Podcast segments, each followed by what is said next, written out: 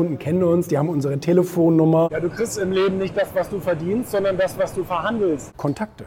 Also es ist ja nicht nur eine reine Spaßveranstaltung. Noch besser, noch einfacher, noch erreichbar, noch schneller machen.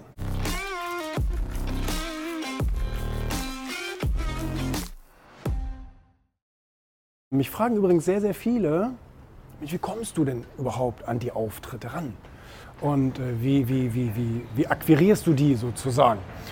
Und da muss ich leider immer ganz hochnäsig antworten, dass ich die überhaupt nicht akquiriere, sondern ich kriege halt, jeden Tag wäre übertrieben, aber ständig Anfragen von wegen, Mensch, Julian, wir kennen ja deine Videos, wir kennen ja deinen anderen Auftritt oder bla bla bla, wie auch immer, dein Magazin oder Magazine. Ähm, könntest du bei uns oder würdest du bei uns auf die Bühne kommen?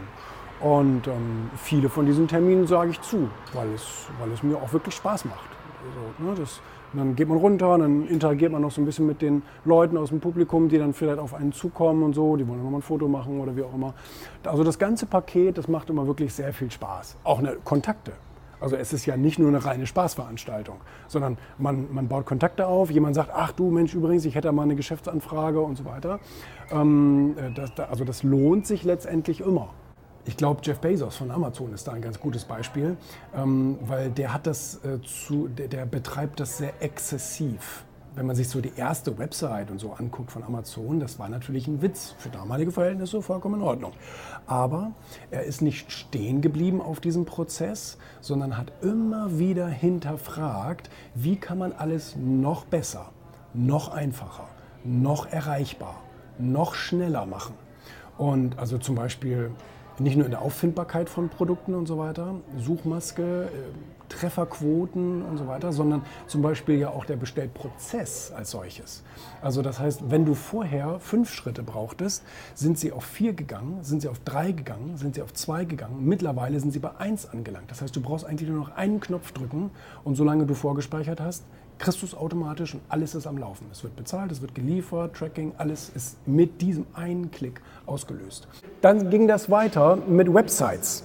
Braucht man wirklich eine Website? Die Kunden kennen uns, die haben unsere Telefonnummer, unsere Visitenkarte und in den gelben Seiten stehen wir auch drin. Was brauchen wir so eine Homepage?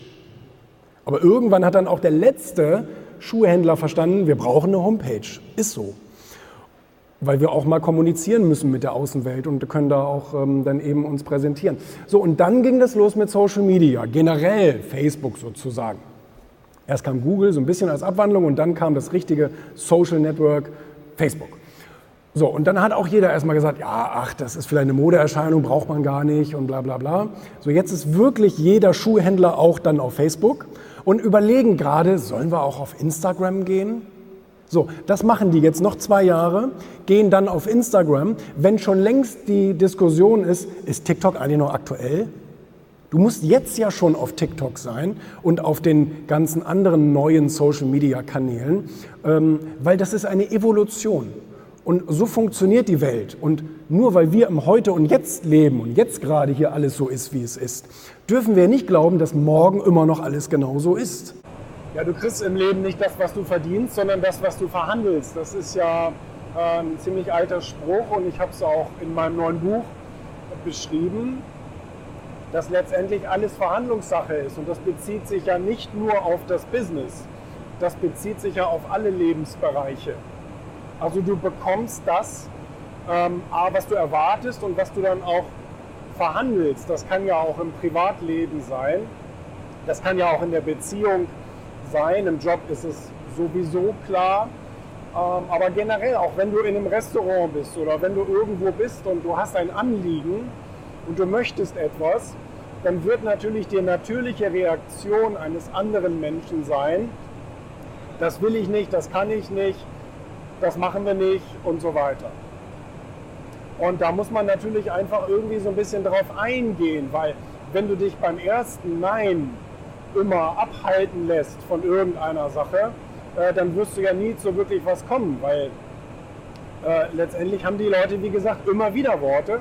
Und das ist auch gar nicht so böse gemeint, sondern die Leute hängen einfach in ihrer Struktur fest. Und vielleicht ist es auch für denjenigen eine hohe zusätzliche Anstrengung. Und deswegen muss man gucken, was gebe ich dem anderen. das ist ja immer das Wichtige bei Verhandlungen. Nicht nur, was will ich, sondern was kann ich dem anderen auch geben. Und du musst immer ein Angebot machen. Du musst ihm oder ihr immer irgendeinen Vorteil anbieten, damit du im Gegenzug das bekommst, was du willst.